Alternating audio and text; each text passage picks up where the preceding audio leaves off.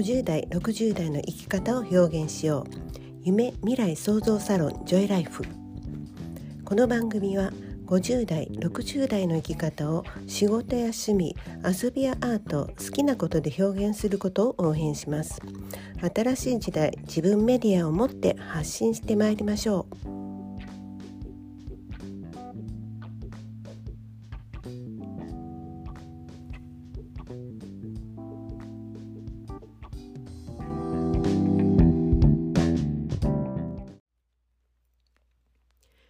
小さく始める企業最初からやり方やノウハウの正解を求めずまず行動してから足りないものを学んでいきましょう小さく始める自分サイズ企業は、まあ、最初からお金をかけずにスタートすることができます。まあ、ここではあの会社を起こすとか店舗を借りて起業するなどの規模は当てはまりませんのであしからず。なので資格を取ったり学んだことで、えー、まず実績を作っていくことから始めていきます。ただ最近の傾向としては資格を取る前、えー、商品やサービスを持たないうちから企業のノウハウを、えー、学びに行く方も増えているように感じております。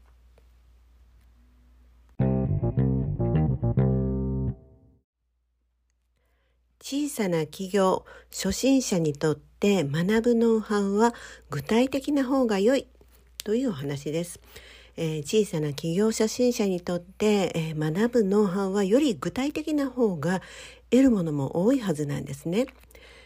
えー、商品サービスによって顧客は違いますしそうすると顧客に合った販売方法も変わるでしょうし宣伝文も告知の方法も変わってきます。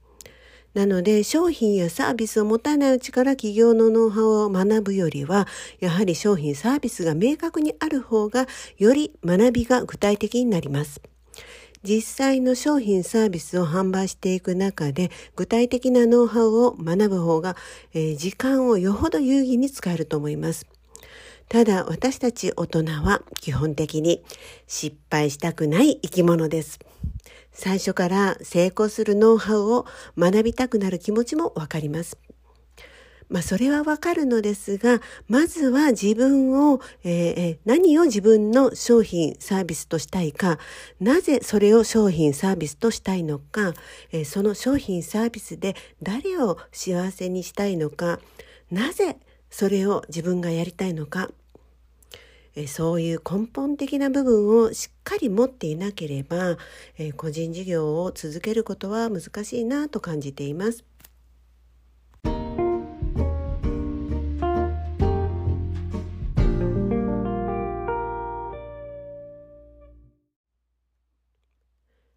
なりたい結果や状況を明確にすることが大切です。これまでいろんな方々にお目にかかってきましたが、すぐに行動に移せる方は、行動したい欲求がその怖さより勝っています。そういう方々の思考は間違いなく、えまず手に入れたい結果や憧れる姿の方にフォーカスしています。えなりたい未来が、え先に頭の中で想像できているんですね。だからどうすればそうなれるだろうと一生懸命考えて行動し、時には人の手を借りて足りないものを補っていきます。これ失敗しても諦めないんですよね。で、えー、これは資格を教えている時に生徒さんからも学びました。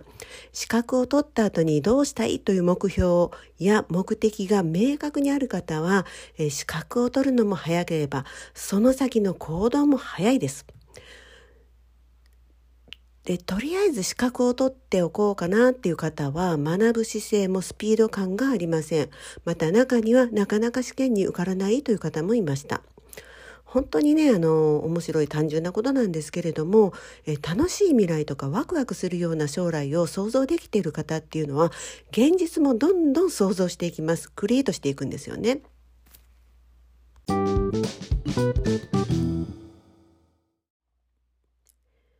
最速で講師として活躍し始めたある生徒さんの例かつて、えー、最速で講師として活躍し始めたある生徒さんがいたんですよね。で、その方はふとしたきっかけで資格を取る前からある場所、まあ、ここはあの歌詞教室だったんですけれども、まあ、そこで将来、えー、ここで講師として活躍すると決意して資格を取るために学びに来られました。資格を取ったら、えー、その場所で教えると先にねもう歌詞教室の方とも交渉してたんですよね。こう資格を取る前からの営業です。こう普通は逆なんですよね、えー、資格を取ってからどこでやろうかなっていう場所を探すっていうのが普通だと思います。まあでもこの方はねもう本当にね最初からもそこで教えるっていうもうイメージができていたのでもうとっても真面目に勉強されました。えー、試験に落ちるとかも全然思わなかったと思います。でもちろんストレートで合格です。で、えー、他にもね、えー、何人かやっぱり資格を取ったらお勤め先で教室を開催するとかね決めてた方もやっぱりいらっしゃいましたしそういう方々も同様でした。で、えー、私自身もねそうだったんですよね。もうこう勤め先のある場所でこの教室を開催したいと思ってその資格を取りに来ました。まあえー、お勤めしながらねこれ学ぶのはすごく大変だったんですけれどもあのここでこうしたいっていう未来像があるので、まあ、あの全てがやっぱりね楽しくって、まあ、本当にあの楽しんで取り組みましたね。で会社か、えー、開催する場所が、まあ、会社だったので、えーと、企業だったのでちょっとねあの貸し会場とかとはちょっと違っててこう規約を整えるのに時間はかかったんですけれども、まあ、結果的にはねあの望んだ通りになりました。だからこの例からも、え結果をしっかり思い描描けていること、えー、それと、えー、それらをね心から楽しんで取り組んでいることが、まあ、とても大事だと私は考えています。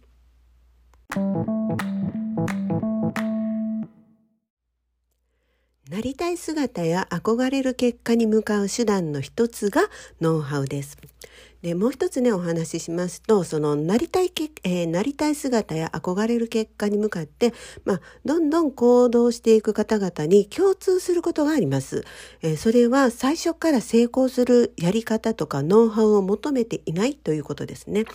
で、えー、多分それはもう失敗するとか成功するとかいうものが基準ではない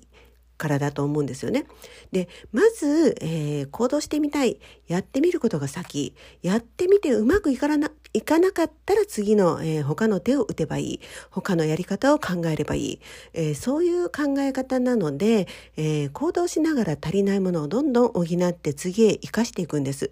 で、それを繰り返していくのを、え繰り返していくのですから、えっと、うまくいかないはずがないんですよね。で、そもそもこのうまくいかないことを失敗だとは思ってません。えー、やり方が違っていただけっていう感じなんです。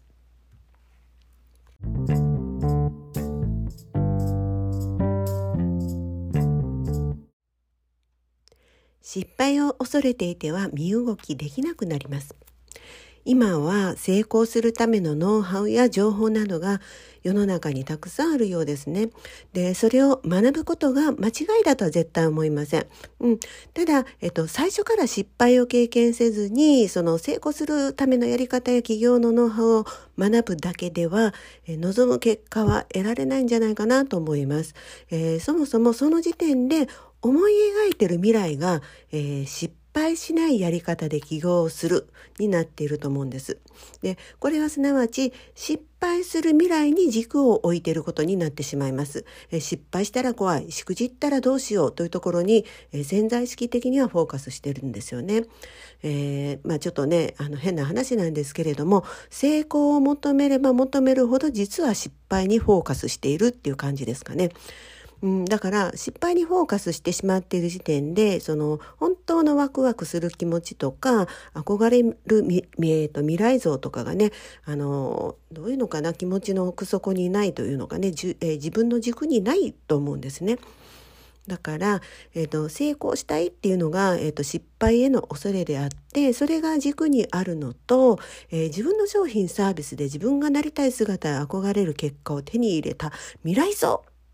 これが軸にあるのとでは運命の差です。でこちらの方はね後者の方はとにかくこうなったら面白いああなるのが楽しみという気持ちで取り組みますのでもうこう進捗状況も本当に早いんですよね。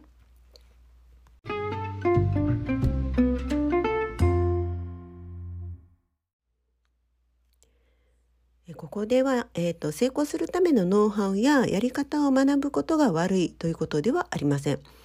えー、なりたい姿や憧れる結果をしっかり思い描いて、えー、どうすればそうなれるだろうと考えて行動して、まあ、足りないものを補うために成功するためのノウハウを学ぶのは時には必要なことでもあります。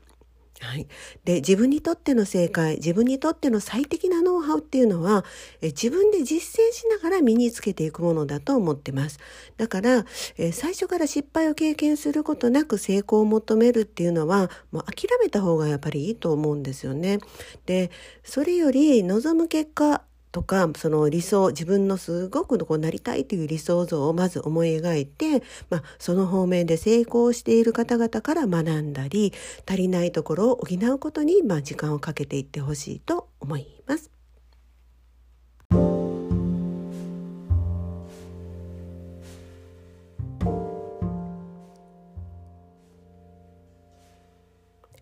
この放送は自立した女性の活躍と子どもの笑顔と日本の未来を応援するジョイライフがお届けしました。